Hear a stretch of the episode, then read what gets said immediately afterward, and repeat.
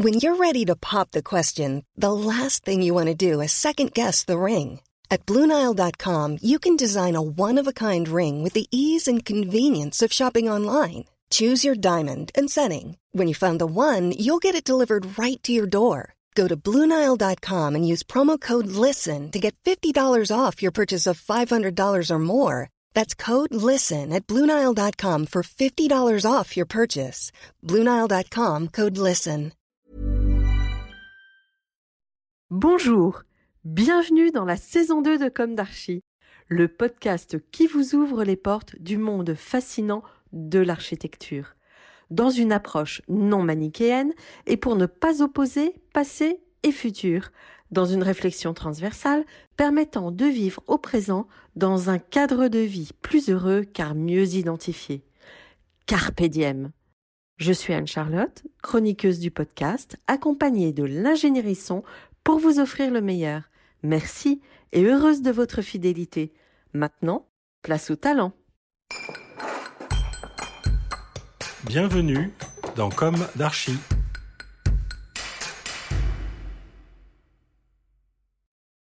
Chers auditeurs, bonjour. Heureuse de vous retrouver aujourd'hui en compagnie de Antoine Le Riche et Duncan Drifort. Bonjour. Bonjour. Bonjour. Bienvenue dans Comme d'Archie. Vous êtes architecte très fraîchement et brillamment diplômé. J'ai eu le privilège de figurer parmi les membres de votre jury il y a deux mois à votre invitation. Pour information, vous serez trop humble pour le dire, vous avez reçu les félicitations du jury à l'issue de votre soutenance à l'école d'architecture de Paris Val-de-Seine. Félicitations de nouveau parce que vous avez eu 19. Merci beaucoup. Merci. Comment vous vous sentez aujourd'hui? Euh, Lequel bah, commence D'un camp? Pourquoi pas Euh, Bah écoutez, c'est c'est un sentiment un peu étrange parce que ça a été un travail euh, vraiment immense pendant un an et demi. Et finalement, euh, bah, ce travail continue à être, euh, on continue à le nourrir avec ce podcast et avec euh, d'autres projets en annexe. Et en même temps, euh, voilà, on est en train de l'entrer progressivement dans, dans le concret avec euh, euh, bah, différents projets qu'on explicitera euh, par la suite. Non, effectivement, c'est un Bonne- peu une période un peu euh, particulière, un peu euh, un entre-deux euh, où on n'est pas plus totalement étudiant et pas totalement dans la, la vie active. Et euh, c'est vrai qu'on profite un peu de l'effervescence de la fin du diplôme pour euh, profiter un peu malgré la situation euh, actuelle. Ouais. Bah, au lendemain de vos études et à l'aube de votre carrière, vous venez témoigner dans Comme d'Archie, donc merci beaucoup. Et ici, nous nous attachons à partager les voix de toutes les strates du monde de l'architecture. Nous nous sommes rencontrés au pied de Feu la Tour 3 en 2019, si ma mémoire est bonne. Vous confirmez? Tout à fait. Troisième est un ouvrage symbole de l'architecture dite internationale, marquant le démarrage de la ville nouvelle de Cergy-Pontoise. Prouesse technique avec ses façades autoportantes en acier dit corten, un acier entre guillemets cuivré, c'est-à-dire chargé en cuivre, ce qui lui apporte toutes ses qualités. En fait, pas besoin d'apporter un parement puisque cet acier euh, se stabilise à l'air libre. Et euh, donc ça fait des économies de matière déjà. Et puis, euh, ça permet aussi d'éviter tout le processus d'entretien qu'une façade avec parement nécessite. Donc cet ouvrage conçu par l'architecte Paul de Ponte, accessoirement mon oncle et surtout matière de ma thèse de doctorat, la construction métallique Paul de Ponte architecte, soutenue en 2004. Lors de notre rencontre, vous cherchiez un sujet de diplôme. Alors on va, avant de revenir à ce sujet de la tour 3 dont moi-même j'avais parlé dans le format natif du podcast et à l'automne euh, dans un podcast consacré au parcours de Paul de Ponte, on commence par le début. Quels sont vos parcours respectifs jusqu'à l'école d'architecture? Quelle a été votre jeunesse et où s'est ancrée cette envie d'architecture? D'un camp démarre, je crois. Ok. euh, alors par rapport euh, au parcours de jeunesse, donc j'ai personnellement euh, grandi dans, le Beaujolais, euh, donc dans la région de Lyon. Et en fait, je détestais l'architecture euh, quand j'étais enfant. C'est-à-dire que tous les jours, je me promenais dans la nature et dès que je voyais un chantier, bah, j'allais sur le chantier et je pliais les fers à béton. Et j'ai grandi à 2 km du couvent de la Tourette, qui est un bâtiment de Le Corbusier. Et c'est la rencontre aussi avec ce bâtiment et la compréhension progressive de ce qu'est l'architecture qui m'a progressivement poussé à, rentrer dans, dans, ce, dans, cette discipline, euh, tout en, euh, en, gardant cet engagement à faire une architecture qui respecte le paysage et les ressources. Et finalement, j'ai fini par devenir euh, guide de ce couvent il y a, il y a deux ans. donc voilà, c'est aussi à partir de tout ce parcours-là que j'en suis arrivé à, à commencer à l'école de Lille où j'ai rencontré Antoine. Et euh, du coup, me concernant, si j'ai pris goût à l'architecture, c'est plus euh, parce que j'y ai vu un, moyen de mêler tout ce qui m'intéressait euh, de manière générale. J'ai toujours été un peu un touche-à-tout. Et l'architecture, pour moi, me permettait à la fois d'avoir autant d'impact et d'intérêt pour les matières à la fois scientifiques, artistiques, historiques, et un peu ce melting pot qui, au final, c'est un peu ouvert à moi et vers lequel je me suis dirigé à, peu près naturellement. vous étiez sûr là de ne pas vous ennuyer? Non, on va dire ça. bon. Pourriez-vous vous présenter plus globalement? Bah, Déjà, avant, on peut dire euh, qu'on a quand même déjà à peu près le même parcours en architecture, puisqu'on a tous les deux réalisé notre licence euh, à l'école d'architecture de Lille. Et on a tous les deux ensuite fait une année de césure à l'étranger afin de nous permettre de parfaire un peu notre, euh, notre culture euh, architecturale et, saisir euh, les différentes façons de concevoir à travers divers pays. Et on est arrivés tous les deux en, en, master à l'ENSA à Paris-Val-de-Seine, où en fait on ne s'est jamais quitté depuis maintenant plus de deux ans et l'ensemble de nos projets bah, s'est enrichi au travers de cette double expérience que l'on a eue. Et elle s'est concrétisée à travers ce projet de diplôme et euh, le second prix au concours Archibois en, 2019. Et donc, euh, bah, par rapport à Antoine, au-delà de son année de césure euh, qu'il a réalisée dans deux agences au Vietnam et en Slovaquie, la principale caractéristique de son travail et son intérêt pour le patrimoine moderne, qui est très fort, et les enjeux de réhabilitation que ces constructions soulèvent aujourd'hui. Et finalement, ces voyages durant ses voyages, il s'est toujours attardé à partir à la rencontre des constructions hors des guides touristiques et auxquelles peu de personnes semblent sensibles euh, de prime abord. Son intérêt pour les questions patrimoniales et l'architecture moderne et sa façon de faire intervenir euh, des disciplines transversales à l'architecture le mène aujourd'hui, en plus de sa pratique euh, d'architecte, dans des missions en tant que photographe et archiviste. Et d'ailleurs, en ce moment même, il est assistant de Frédéric Edelman pour différents projets de, publication à venir. Frédéric Edelman, euh, qui est euh, le journaliste architecture du journal Le Monde hein, depuis euh, des décennies. C'est une belle reconnaissance. Une très belle expérience surtout. Et bah, pour du coup présenter Duncan, bah, je dirais que la spécificité de son parcours, c'est que ça provient en grande partie de son année de césure ou après sa licence à l'école de Lille. Euh, il est parti durant cinq euh, mois et demi au Népal en tant que euh, volontaire pour construire une école au Népal. Et puis il a ensuite travaillé dans une agence internationale de Lima au Pérou. Et en fait, le contraste entre ces deux manières de concevoir l'architecture, elles lui ont permis d'affirmer sa position en, faveur d'un usage raisonné des ressources et qui est devenu un sujet prédominant dans son processus de conception.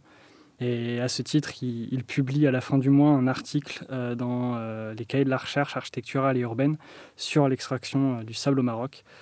Et je pense que du coup, au travers de ces deux profils qu'on a de prime abord très différents, je pense se, se mêlent plutôt bien dans notre pratique où on, on a chacun à apporter à l'autre dans notre conception. C'est ça.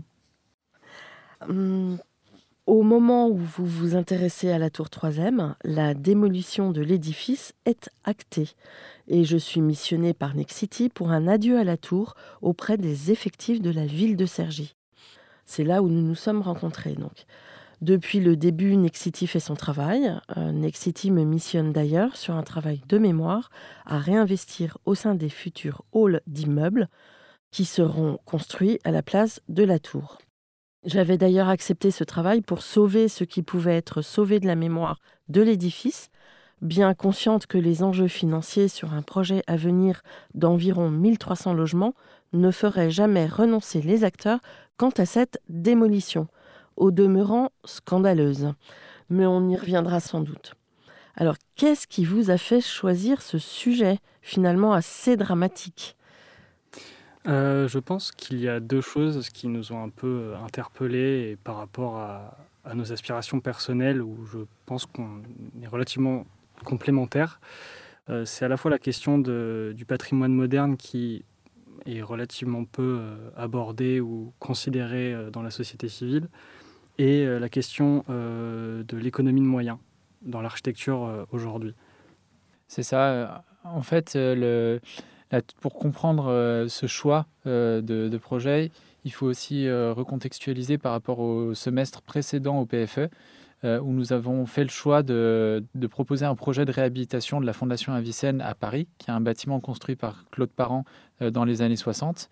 Et euh, la découverte de ce patrimoine architectural moderne, très riche et à la fois complètement délaissé, abandonné, nous a poussé à poursuivre cette réflexion sur la protection de ce patrimoine, à la fois pour le visibiliser et le revaloriser, mais également pour économiser des ressources primaires qui sont aujourd'hui abondamment euh, extraites euh, en vue de construire euh, des projets qui sont des, des, projets neufs, souvent en béton, tel que c'est le cas à la Tour 3M. Et dans ce contexte, en fait, ce qui nous sert beaucoup dans notre pratique, c'est à la fois de mêler nos aspirations personnelles, qui sont, comme je le dis, complémentaires, et qui nous permettent à la fois de jouer sur plusieurs tableaux, et qui s'est littéralement développé jusque dans le projet de fin d'études. Mm-hmm. Oui, ce qu'il faut euh, peut-être préciser, c'est que avec euh, ce projet de démolition, c'est toute une, physionomie de la ville qui euh, change, qui va changer. Enfin, à ce moment-là, hein, parce que maintenant, ça y est, c'est, elle prend sa nouvelle forme. Il y a à la fois une renonciation à la skyline, parce qu'il y avait deux édifices, la tour EDF euh, e et, la tour 3 qui marquait euh, une espèce de skyline, euh, en tout cas vue depuis l'axe majeur. Donc là, bon, bah, le paysage est privé d'un de ses symboles, d'autant que Sergi a été habité grâce à tous les travailleurs de 3 qui sont venus, qui, sont, qui ont déménagé pour une, pour une certaine partie de Paris vers Sergi à l'époque de la fondation de la tour. Donc c'est euh, vraiment une mémoire de la tour. Et puis il y a aussi le fait que euh, cette tour était construite à l'américaine, avec un, poumon autour d'elle, c'est-à-dire qu'on respectait la nature et on érigeait un signal. Et du coup, euh, cette nature était un véritable poumon au cœur de la ville. Et d'ailleurs, c'était assez revendiqué et communiqué de la sorte. Là, eh bien, on, rase tout, on retourne les terres et on construit 1300 logements. Donc le projet de Next City porte un nom euh, en rapport au paysage, mais il faut pas se leurrer. On minéralise toute euh, une grande partie du cœur de ville. Aujourd'hui, euh, on souhaite réinjecter du paysage dans la ville, et, là, le processus est inverse. Donc ça posait tous ces problèmes-là. Bah, il y a un peu effectivement une dichotomie mm. entre mm. le manque de recul qu'on a par rapport à ces constructions des années 70 qu'on rejette totalement sans prendre le temps de vraiment appréhender, hmm. ou regarder à nouveau du moins. Et euh, c'est vrai qu'il y avait euh, beaucoup de qualités à ces espaces euh, qui aujourd'hui ne sont pas du tout valorisés et qu'on cherche complètement à oublier et à restructurer alors qu'ils sont pleins de potentiel. C'est ça, et puis c'est aussi ces éléments-là qui nous ont progressivement fait enfin, conduit à non pas proposer un projet de fin d'études, mais un contre-projet de fin d'études euh, pour montrer en fait la valeur de cette tour d'un point de vue patrimonial, d'un point de vue aussi euh, de sa structure qui a une capacité de transformation très importante avec son système de poutre-échelle qui fonctionne sur trois niveaux. Et en fait, l'analyse, la compréhension de cette tour a toujours été accompagnée de la compréhension aussi de l'urbanisme dans lequel elle s'inscrivait. Et c'est pour ça que ce projet était à la fois très complexe mais passionnant. c'est qu'il fallait euh, en fait redonner une place à cette tour euh, pour vraiment montrer à quel point euh, sa destruction était pour nous une erreur. Et on voulait absolument montrer que conserver cette tour qui a été des l'un des premiers édifices construits de la ville nouvelle de Cergy, ça, c'était un élément porteur pour le futur de la ville et pour son nouveau centre et son développement futur et que cette nouvelle centralité que cherche à créer la ville aurait pu se baser sur cet édifice. Nous, on a proposé une, une résolution particulière, c'est de proposer plusieurs équipements publics dans son socle et euh, des logements dans ses étages courants afin de justement montrer euh, la capacité réversible de, l'édifice et le réintégrer dans son contexte urbain. Alors justement, avec votre projet, la tour renaît symboliquement, ce qui évidemment, moi, me touche beaucoup, euh, on, on, imagine pourquoi, mais pouvez-vous nous parler un petit peu plus précisément de ce projet de réhabilitation? Ce qui a été quand même le plus difficile, c'est de prendre en considération que cet édifice fait la taille euh, à 2-3 mètres près de la cathédrale Notre-Dame de Paris, que ce soit en termes de hauteur, longueur ou, euh, largeur. Et déjà réussir à, gérer un bâtiment qui n'était qu'un un immeuble de bureau au final, réussir à le réintégrer et de lui donner un caractère multifonctionnel était notre présupposé de base pour pouvoir montrer que cet édifice pouvait évoluer et avait un intérêt dans la ville encore aujourd'hui. Et euh, c'est justement, bah, euh, pour continuer euh, dans ce sens-là, toute la complexité et la beauté de ce projet, c'était l'alliance, la combinaison entre deux programmes qui normalement sont compliqués à, à, mettre en relation, à la fois un soc public avec une médiathèque, une bibliothèque qui soit orientée vraiment sur le côté étudiant avec l'université qui fait face, et dans les étages courants des logements, pour que ce bâtiment s'offre à la fois à une dimension publique, à la ville, à l'échelle de Cergy, et d'un autre côté aussi euh, une proposition de logement euh, beaucoup plus sur un axe privé. Et par rapport au projet qui était proposé par Nexity, ce qu'on voulait aussi montrer, c'est qu'on n'arrivera jamais à proposer autant de logements que ce que pouvait imaginer la ville dans, son, dans son, projet. Néanmoins, euh, ce que nous proposions, c'était plus ouvert à une vision de la ville comme on l'entend aujourd'hui, c'est-à-dire un espace qui vit tout le temps et où on ne réalise pas du zoning urbain.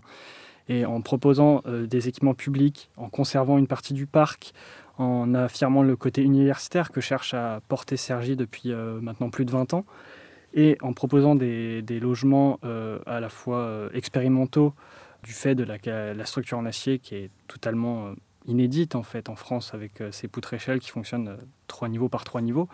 C'était pour nous un moyen de vraiment conserver toute cette histoire et toute cette richesse architecturale et d'essayer de la réexploiter. Parce qu'en fait, justement, par rapport à cette question euh, paysagère qu'évoquait Antoine, c'était aussi un des axes fondateurs de, notre projet, à savoir de conserver vraiment le parc, puisque le, le, projet que propose Next City avec les 1300 logements qui viennent s'insérer vient complètement saturer l'espace paysager. Et en ce sens, il nous paraissait extrêmement important euh, de conserver euh, le parc euh, existant, de le valoriser et de continuer à l'offrir à la ville, plutôt que de venir complètement saturer l'espace foncier et l'emprise au sol. Alors, une des critiques qu'on faisait de la tour, c'était son épaisseur, en fait, et que au cœur du bâtiment, on manquait de lumière, même si au cœur du bâtiment, justement, il y avait tout le, noyau, euh, alors qui n'était pas porteur, hein, qui, mais qui permettait euh, d'abriter les ascenseurs, les circulations verticales. Quelle était votre proposition par rapport à ça? Euh, cette épaisseur Par rapport à cette épaisseur-là, donc c'est vrai ce que vous dites, le, noyau était quand même très conséquent puisqu'il pouvait représenter à lui seul un, immeuble de manière générale. Il faisait 11 mètres par 21 si je ne m'abuse, mmh. et 18 par 21.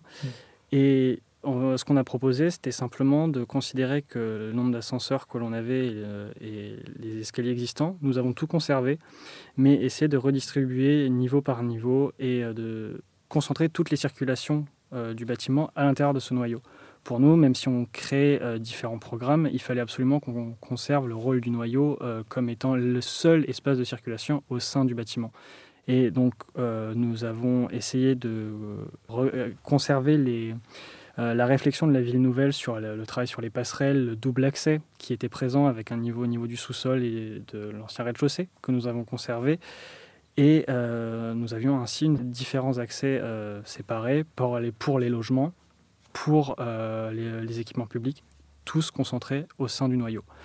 Et il n'a pas été euh, pour nous euh, utile de vouloir évider entièrement cet espace qui, pour nous, euh, comme l'évoquait Duncan tout à l'heure sur la, démarche d'économie de moyens, on a toutes les circulations existantes. Pourquoi les changer de place alors que le bâtiment fonctionne sur ce principe de base mm.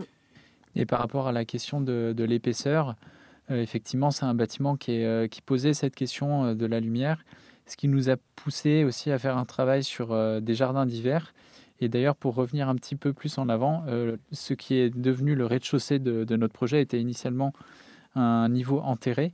Donc le premier travail que nous avons opéré a été de décaisser la terre pour permettre à ce niveau-là de s'ouvrir sur son environnement euh, proche urbain euh, pour faire rentrer la lumière. Et ensuite, la dalle du R plus 1 qui était située dans le socle, nous, l'avons réduite de manière à créer tout un système de jardin d'hiver qui crée en fait euh, un espace de transition entre l'extérieur et l'intérieur, avec une hauteur de 7 mètres qui permettait à la lumière euh, de passer, et aux espaces euh, comme les espaces de travail ou même la bibliothèque, d'avoir cette lumière naturelle qui vient rentrer dans l'édifice. Et au niveau de, de ce qu'on appelle la galette, donc qui est le R plus, R plus 2, nous avons aussi recréé de nouveaux atriums qui permettaient à la lumière naturelle de se diffuser dans le bâtiment euh, voilà. Et puis je te laisse euh, Antoine parler au niveau des logements. Hum, donc euh, bah, je vais juste finir sur ce que je disais sur les tâches du porte-à-faux. Où justement ce qu'on a voulu montrer, c'est que l'édifice fonctionne par strates et qu'il fallait à chaque fois, suivant ces différentes strates, proposer des résolutions différentes d'apport de lumière au niveau structurel et ça aurait été totalement aberrant de détruire toute la façade en porte-à-faux, puisque c'est le principe même d'une façade rideau. Euh, et on, voulait conserver cette, euh, idée euh, principale. Et dans le socle, nous avons, comme le dit Duncan, avec les jardins d'hiver, simplement détruit une dalle en béton pour recréer une mezzanine avec un plancher ajouré. Donc dans des dispositifs très simples pour amener une, nouvelle spatialité à, l'édifice. Et dans les étages courants, là où nous proposions une 20 logements par étage, donc enfin par double niveau puisque nous avons fonctionné que sur des duplex, ce qui faisait une moyenne de 110 euh, logements sur l'ensemble de la tour. la plupart des logements étaient soit à deux orientations, soit mono-orientés, du fait de l'épaisseur de la tour et du noyau. dans ce contexte, ce qu'on a cherché à mettre en place, c'était des espaces extérieurs pour chaque logement, ce qui nous permettait de conserver la façade en acier corten portante et de proposer des espaces extérieurs à chaque logement. Dans le contexte du Covid, on sait à quel point les espaces extérieurs ont pu être euh, enviés euh, un peu partout euh, en France et dans le monde entier, on a voulu aussi montrer qu'il y avait des potentialités malgré l'épaisseur presque dantesque de cet édifice. D'accord. Donc en fait, vous mettez en place une, quelque part une double peau c'est ça. Hein, et vous désépaississez en mettant en place une double peau. Ce qui nous mmh. permettait aussi de gérer les questions euh, bah, d'isolation qui nécessairement ne sont plus les mêmes que celles des années 70 et du coup nous permettait de régler avec plus ou moins d'aisance euh, ces problèmes-là. D'accord. Et la, structure métallique euh, qui, euh, en France, n'a pas toujours euh, très bonne presse, enfin quoi que ça s'améliore heureusement, pour des logements, ça a été aussi un argument de la démolition, c'est-à-dire que insérer des logements dans, dans une structure métallique, ça nécessite beaucoup de précautions. comment vous répondiez à ça? Par rapport à ça, on sait que c'est pas forcément quelque chose qui se fait beaucoup en France, mais là, on se confronte plus au fait qu'on est le pays du béton par excellence. Et euh, on sait que les logements en, acier, ça se fait très bien. Il y a la Grande Mare où euh, d'ailleurs Paul Depont a travaillé avec euh, Marcel Lotz et, et, Beauclerc, si je ne m'abuse. et on sait que c'est entièrement faisable de, de, travailler avec. Simplement, on ne prend pas la mesure ni le temps d'essayer de réfléchir à ces questions-là. D'autant qu'au final, le bâtiment était déjà ignifugé, donc euh, les seules euh, nécessités que l'on avait en plus, c'était de proposer des box euh, qui venaient entourer la structure en acier, afin de lui apporter une isolation supplémentaire et une résistance au feu, disons, suffisante. C'est ça, et puis en fait, contrairement justement aux structures en béton, qui sont parfois difficilement réhabilitables, on est sur une situation où la structure même de, de la tour 3M avec euh, ce qu'on appelle les cadres échelles qui constituent euh, à la fois la façade mais la structure du bâtiment qui fonctionne à stabilité périphérique euh, permettait d'avoir euh, des jeux d'évidement et de transformation très intéressants euh, au sein de la tour. Et finalement, on peut voir ça effectivement comme une contrainte, la, question des structures en acier, mais il y a aussi des possibilités et un champ de transformation très importante. Après, il faut toujours aussi resituer la question de l'acier en France, puisque dans les années 70, on a eu l'école Payron euh, qui a brûlé avec, euh, si je ne m'abuse, une vingtaine de personnes qui, qui sont mortes. Et c'est aussi euh, cette problématique-là qui a coupé la popularité de ce matériau qui, en réalité, permet un champ de transformation très, très intéressant dans le domaine de l'architecture. Mmh. alors, pour nos éditeurs, oui, le métal, ça permet de concevoir dans des systèmes souvent poteau-poutre, enfin, c'est le système classique et du coup euh, avec des structures assez fines et des portées assez importantes. Et, on peut même avoir des systèmes de type hyperstatique. Et du coup, euh, ça dégage suffisamment l'espace et ça laisse une liberté pour l'architecte. Euh, d'autant plus, que, mmh. d'autant plus que pour ce bâtiment-là, ce qui était quand même particulier et ce qui en fait un bâtiment relativement remarquable c'est que la structure était uniquement avec des façades porteuses extrêmement bien dessinées, ce qui faisait que l'intérieur pouvait être totalement aménagé comme on le souhaitait, mm. hormis dans le socle où on retrouvait les poteaux de reprise nécessairement des étages courants. Euh, dans, les, dans les, étages, juste, euh, les étages où se situaient les logements, on avait la possibilité d'évider comme on souhaitait. Donc euh, forcément, quand on se retrouve face à autant de liberté possible, c'est un peu aberrant à nos yeux de ne pas s'en servir. Mmh. Euh, alors une des critiques aussi, c'était le sujet de l'amiante. Euh, souvent, à cette époque, les normes contraignaient les architectes à amianter les structures métalliques. Justement, Paul de Ponte s'était battu pour que la structure de ce bâtiment ne soit pas amiantée. Mais évidemment, il y avait quelques points d'amiante, mais et malheureusement, la campagne, on va dire, de démolition psychologique a été basée sur l'amiante. Comment vous, répondez dans votre projet à ça? Bah Après, la question de, l'amiante, c'est vrai que à partir, euh, c'est un sujet qui est délicat en France puisque c'est à partir de l'école de Jussieu que le sujet du désamiantage a commencé à, à être vraiment mis sur le devant de la scène médiatique en France. Euh, néanmoins, comme le disait Antoine, c'est euh, l'amiante, c'est aussi la question de l'isolation. Et euh, nous, euh, avec notre proposition euh, de double pot systématique, que ce soit au niveau du socle par les systèmes de jardin d'hiver ou au niveau des étages courants par les systèmes de, double, double façade, nous avons proposé un système qui permettait de régler les questions d'isolation à ce niveau-là. Et en fait, la préservation, en fait, ce qui était fascinant aussi par rapport à, cette question de, de l'isolation, c'est que on a pu conserver l'intégralité de la volumétrie du bâtiment. Puisqu'on avait eu des échanges avec vous euh, au sujet des caractéristiques importantes à conserver dans ce bâtiment, il y en avait plusieurs. Il y avait euh, le dessin de la façade qu'il fallait euh, préserver et valoriser. Il y avait aussi la question de l'atrium, du cœur végétal avec la structure, le squelette en acier. Et justement, cette structure, comme disait Antoine, euh, notamment au niveau des étages courants, euh, qui est porteuse, donc qui constitue la façade mais aussi la structure, nous a permis euh, d'avoir ce jeu de double, double épaisseur. Et finalement, le projet qu'on présentait, enfin, il y avait très peu d'éléments a priori qui avaient changé par rapport à l'état initial de la tour, si ce n'est les questions de lumière, de programme. mais dans la volumétrie générale, on restait sur, sur une certaine fidélité vis-à-vis de, l'état initial de la tour 3M. Et par rapport à la question purement euh, pratique de l'amiante, quand on voit que la Maison des sciences de l'Ambe a été désamiantée, oui. Euh, on peut difficilement accepter euh, ou justifier la destruction de ce bâtiment par la présence d'amiante, notamment que de toute façon qu'il y ait destruction ou pas, le désamiantage devait être fait.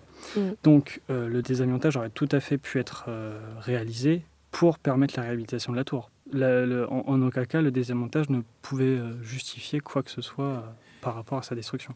D'ailleurs, c'est important de préciser que la Maison des sciences de l'homme est aussi un bâtiment de Paul de Pont. Oui. Avec euh, Marcel Lodz et. Euh, oui, alors là aussi, ça a été le sujet de mon mémoire de maîtrise, donc c'est quelque chose que je connais bien. En plus, je l'ai suivi pendant longtemps.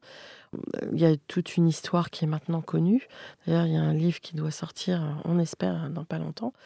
En fait, euh, Paul de Pont est arrivé en 57 dans l'agence de Lotz. Lotz construisant en métal avant la guerre 39-45 avec euh, Baudouin. Et quand il a euh, intégré Paul de Ponte, quelque part, ça a été pour lui l'occasion de renouer avec le métal. Mais à cette époque, au, lendemain de la guerre, au moment de la reconstruction, euh, le lobby du béton imposait, imposait sa technique. Et du coup, c'était très difficile pour Marcel Lotz de se battre pour, pour des bâtiments métalliques. Mais avec Paul de Ponte, ils ont réussi, enfin finalement ensemble. Et le dessin, c'est vraiment Paul de Pont qui a dessiné hein, ce bâtiment. Après, les volets, c'était une idée de Beauclerc qui avait été récupérée, etc. Et, le résultat est magnifique. Bon, et bien heureusement, ce bâtiment a été sauvé. Et en effet, c'est incroyable parce que du coup, cette structure-là a été amiantée complètement. Mm. Comment ont réagi vos professeurs face à ce choix de sujet? Professeurs qui nous ont suivis durant notre master depuis qu'on soit arrivé à, Paris-Val de Seine. Je pense que l'ensemble de nos professeurs ont très vite vu qu'on s'en moquait un petit peu d'être dans les clous de ce qu'on nous demandait et que on avait aussi notre propre intérêt dans l'architecture. Et je pense qu'on a eu la chance de tomber sur euh, des enseignants qui ont tous cherché à nous pousser dans cette voie-là qu'ils soient euh, d'accord ou non avec ce qu'on proposait, mais que le fait qu'on ait des nos propres valeurs et qu'on cherche à, tout prix à proposer quelque chose de cohérent, je pense que c'est, on peut s'estimer heureux d'avoir eu la chance d'avoir ces enseignants-là. Je pense que c'est important à ce titre-là de dire euh, le nom notamment de l'enseignante qui nous a suivis, donc euh, Marie-Hélène Badia, qui nous a suivis pendant un an et demi c'est une enseignante euh, architecte euh, qui est, très exigeante, qui nous a énormément épaulés dans, ce projet. Et effectivement, comme disait Antoine, euh, notre but, c'était pas de juste de faire un projet, c'était de défendre, de faire un manifeste en fait contre la destruction de ce patrimoine, contre la destruction de toujours plus de ressources primaires telles que le sable ou le ciment pour construire du neuf. et donc, on était convaincus euh, et je pense que c'est aussi euh, un des points qui a fait que nos enseignants nous ont suivis, même si c'était euh, parfois très compliqué, puisque ça a été un projet d'une très grande complexité technique et urbanistique. Mm. Donc vous parliez de projet manifeste, et bien sûr vous agissez avec recul et esprit critique. Si vous étiez amené à construire un avatar de la tour 3 comment vous envisageriez cet avatar? Je pense que la question de construire ne se poserait pas. Mhm. Simplement parce qu'il y a quand même quelques exemples à travers le monde. On peut citer une université euh, construite par Gottfried Baum en Allemagne, qui utilise aussi le Corten euh, de façon tout à fait admirable. Un bâtiment de Pierre Dufaux à Bruxelles, mhm. qui fonctionne aussi en croix comme la tour 3e, autour d'un parc euh, magnifique, ben, dans le style international aussi, de, de, la même façon. Et évidemment le bâtiment de Saarinen. Et c'est des bâtiments qui, appartiennent à une époque qui aujourd'hui révolue, où on avait énormément d'argent pour construire des projets euh, de grande envergure, mais qui aujourd'hui euh, ont plus de mal à, exister. On voit notamment le bâtiment dont je parlais euh, à Bruxelles, qui au final aujourd'hui est totalement abandonné et qui est aujourd'hui en cours de, réhabilitation en, équipement aussi multiculturel. Mais du coup, on peut se demander la, viabilité de construire des bâtiments d'une telle envergure à l'heure actuelle. Et je pense que ça ne nous viendrait jamais à l'esprit parce que la logique que, l'on a et qu'on défend, c'est d'utiliser ce qui existe déjà. Mais en même temps, on construit toujours des tours à la défense. C'est ça, mais en fait, de la même manière que ça n'avait euh, aucun sens de détruire cette tour, euh, mhm. ça n'aurait aucun sens de la répliquer. Mhm. Euh, on voit, en fait, euh, ça existe hein, des, projets comme ça qui répliquent des, des bâtiments qui sont des symboles. là, je pense à, à Tian Ducheng en, en, Chine, qui a reproduit la ville de Paris. Et en fait, ça n'a aucun sens puisque c'est décontextualisé. En fait, tout l'intérêt, par exemple, de la Tour Eiffel, c'est son histoire, c'est comment elle s'est constituée à la fin du 19e. Et, et aujourd'hui, le symbole qu'elle représente par rapport à sa situation à la fois urbaine, mais aussi historique. Et vouloir répliquer la Tour 3M, comme le disait très justement Antoine, ça n'aurait pas de sens. Je suis d'accord avec vous. Mais bon, euh, c'était important en tout cas d'envisager la, question. Combien de logements euh, vous aviez réussi 110. 110. 110 logements, allant du T2 au euh, T7. Oui. Pour rebondir là-dessus, c'est important aussi de préciser que effectivement Next City proposait 1370 logements en béton, mm. ce qui est beaucoup plus que ce que nous euh, on a proposé, et c'est peut-être un point qui peut être critiquable dans notre projet, euh, mais c'était aussi la volonté euh, de défendre une certaine idée de la ville où on ne va pas chercher à sursaturer les espaces qui ne sont, qui sont pas encore construits et aussi d'accorder de, l'importance aux espaces paysagers. Au niveau de, de, la réponse en termes de logement, on était en deçà et c'était un choix qui était assumé par rapport à, la volonté de, de, préserver cette tour et de lui donner d'apporter une réponse à la fois urbaine et architecturale qui ne soit pas une réponse euh, purement euh, focalisée sur la question de rentabilité euh, foncière en termes de logement. Et comme on l'a expliqué, on était contre l'idée du zoning. Donc dans le projet, nous avons quand même proposé un projet urbain, mais largement moins dense, sur une ville beaucoup plus aérée et qui reprend aussi la démarche aussi de la ville verte prônée par la ville de Cergy. Et donc, euh, on, pourrait tabler sur un, projet visant à 600 logements par rapport à ce que proposait Nexity et ses 1300. Mais là où Nexity ne proposait que des logements et euh, une crèche, on proposait 4 euh, ou 5 équipements publics en plus de logements, ce qui change complètement de registre le, le, quartier îlot que nous mettions en place. Alors, ce bâtiment est perdu à jamais. Mais euh, bon, on est là pour euh, transmettre cette mémoire, hein, pour que ce genre de choses euh, bah, se reproduisent pas. Hmm. alors, vous arrivez sur le marché du travail en plein Covid avec un sujet délicat. D'emblée, cela ne semble pas la trajectoire la plus simple. Comment envisagez-vous respectivement votre avenir?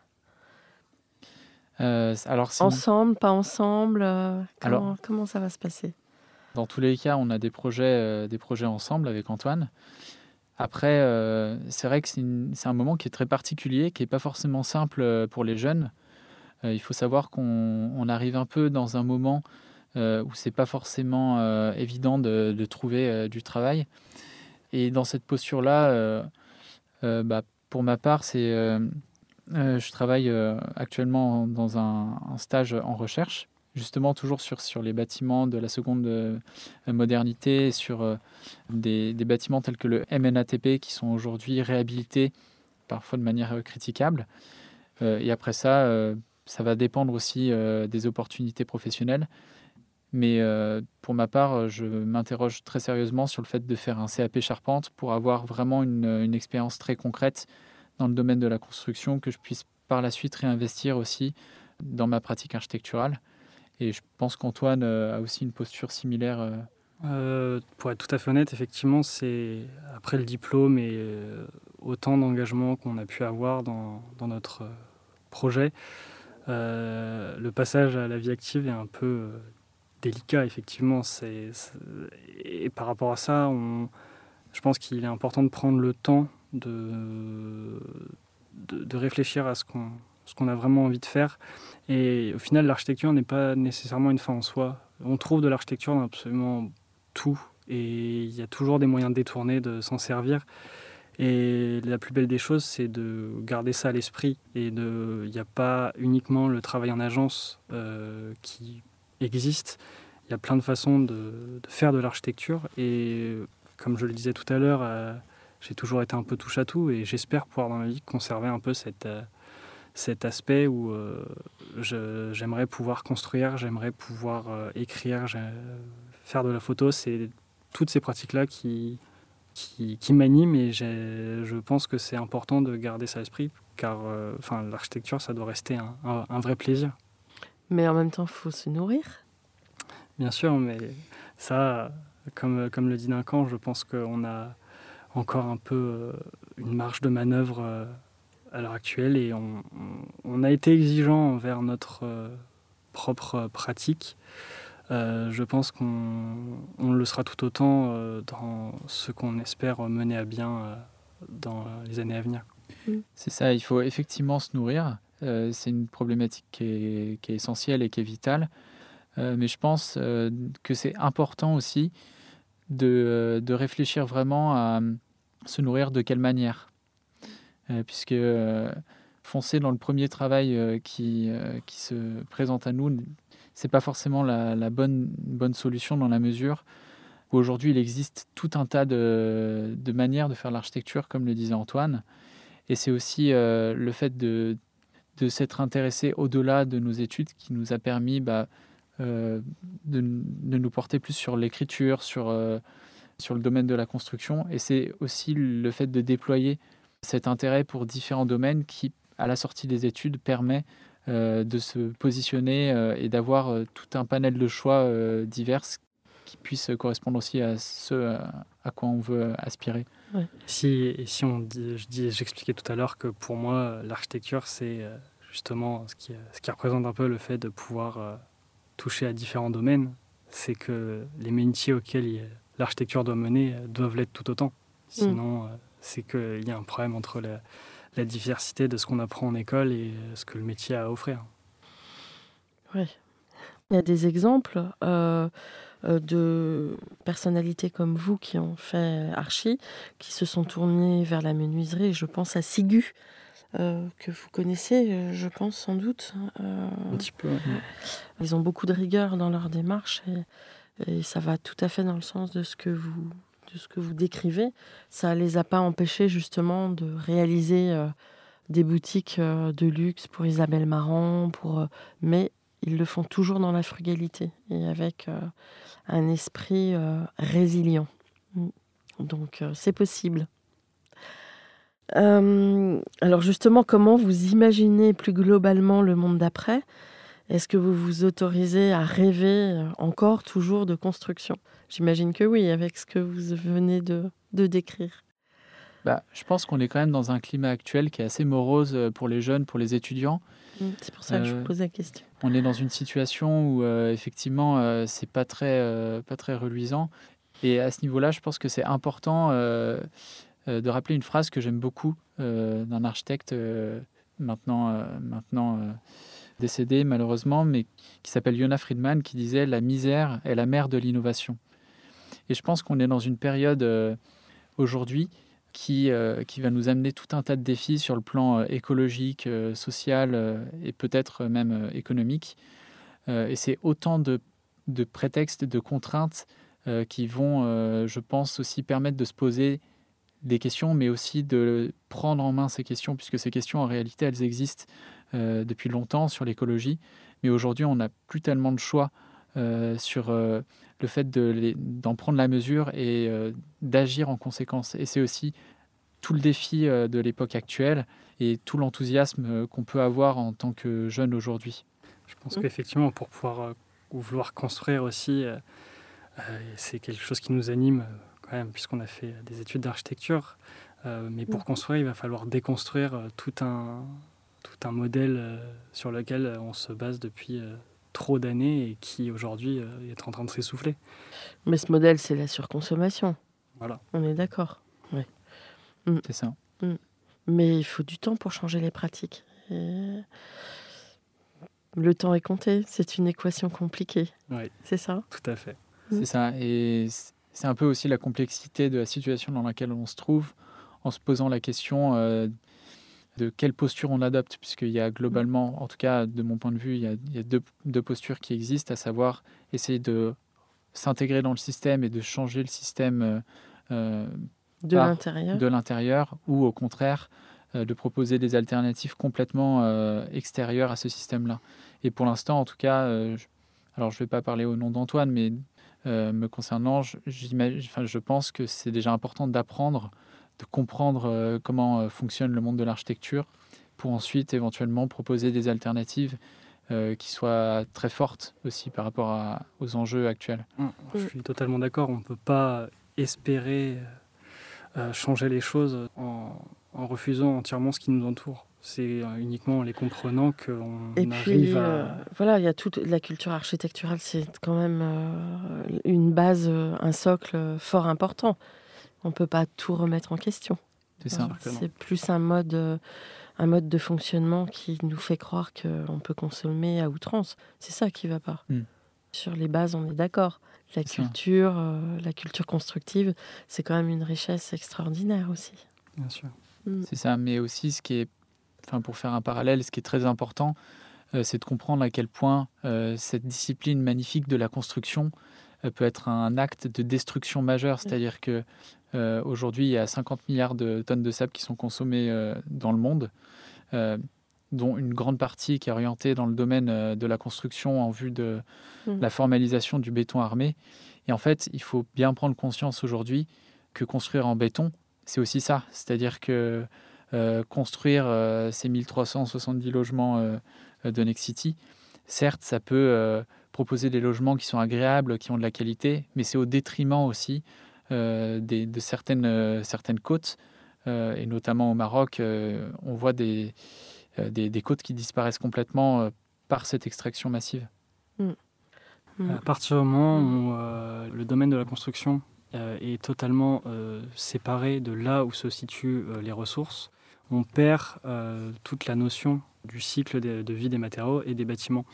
Là où justement on tente de travailler avec des matériaux qu'on trouve proches de soi, on a toujours tendance à plus comprendre et respecter ce qui nous entoure. Donc forcément, euh, il y a un peu cette opposition entre euh, la facilité de la construction et en fait ce qu'il faudrait réussir à faire pour réellement avoir une pratique raisonnée de l'architecture. Mm. Oui, je pense aussi que le, pouvoir n'est pas dans les mains de l'architecte. Le pouvoir de construire aujourd'hui, il est euh, dans, du côté euh, de la promotion, de l'investissement, de, des entreprises de construction. Les intérêts sont gigantesques. Bien sûr. Mais chaque acteur doit avoir euh, son rôle à jouer. Oui, ils progressent. Je pense qu'ils progressent. Ils sont obligés de progresser. pas assez vite.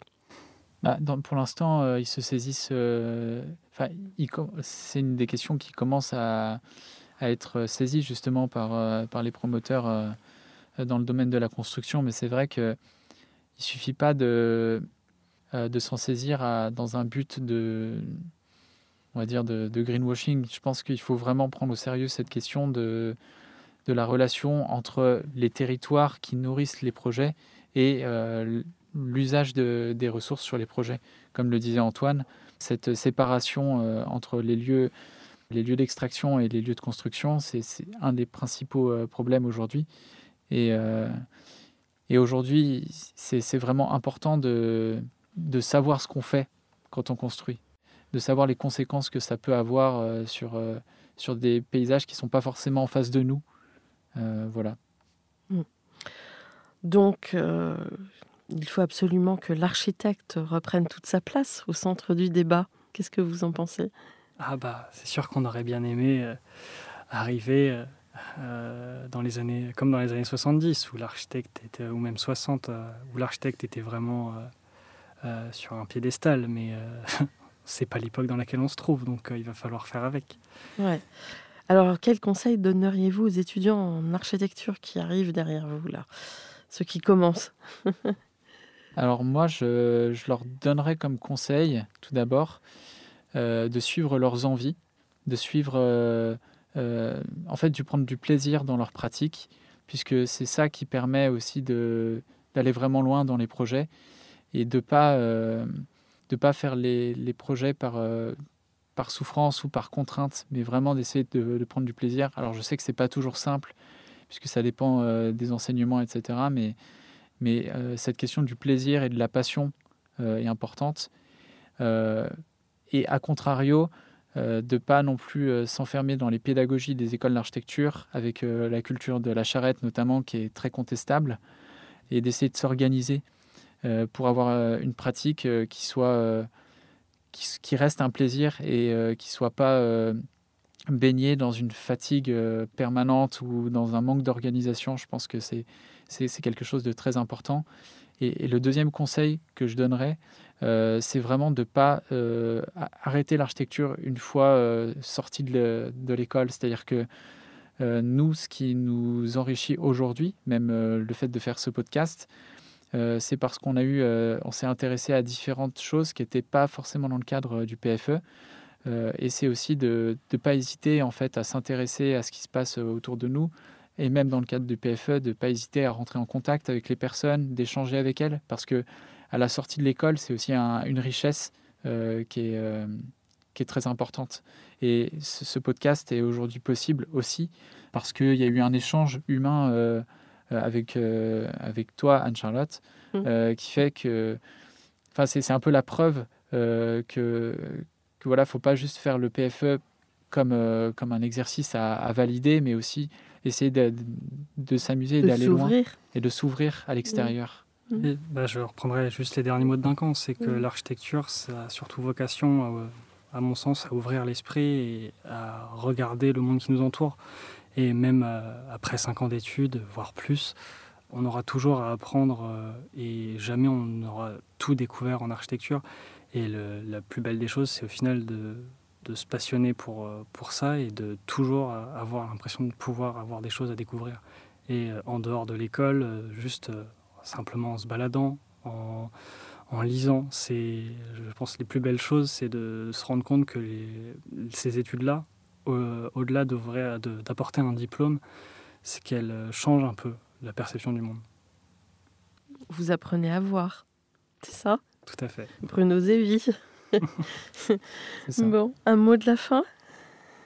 Eh ben, On voulait absolument vous remercier euh, de nous avoir invités euh, pour ce podcast. Bah, je vous en prie, c'est avec grand plaisir. Et aussi parce que je pense que sans vous, euh, le projet qu'on a mené aurait pu être beaucoup plus compliqué. parce que vous nous avez aussi vous avez pu nous donner de nombreux documents techniques qui nous ont aidés à comprendre le bâtiment et euh, vous avez été extrêmement porteuse dans l'élaboration de ce projet. je ne vous ai pas donné les documents, je vous ai dit comment y avoir accès. C'est vrai. non, mais c'est vrai que enfin, on vous remercie énormément pour euh, déjà pour cette invitation du podcast, pour tout le travail euh, et votre soutien pendant le, le PFE, et parce que je pense que enfin, vous nous avez vraiment permis de prendre la mesure de qui est Paul Depont aussi, mm. euh, à travers votre travail. Et, euh, et, voilà, le mot de la fin, euh, c'est à l'image de la relation qu'on a pu tisser jusqu'à aujourd'hui. Je pense que c'est important pour les étudiants de ne voilà, de pas hésiter à, avoir cette, cette dimension de l'échange avec les différentes personnes avec qui ils vont rentrer en relation pour l'élaboration du PFE, puisque c'est une vraie richesse. Et, et je pense qu'on fait des beaux projets avec les bonnes personnes. En tout cas, je vous remercie beaucoup. Et je pense que dans justement les changements de paradigme qui se dessinent et qui sont nécessaires, il ne faut pas oublier la mémoire et que l'un et l'autre peuvent se compléter merveilleusement. Voilà. Ben, merci à vous en tout cas. Je crois que vous avez été d'une euh, comment dirais-je, d'une pugnacité euh, remarquable. Vraiment, euh, c'est pas pour vous cirer les pompes, mais vous avez été courageux. Vous... Et puis, je garderai toujours une grande frustration de ne pas voir votre projet réalisé. Ça fait partie des deuils qui m'accompagnent, mais c'est ça la vie. Voilà. Merci beaucoup. Merci. À vous. Merci. Au revoir. Au revoir.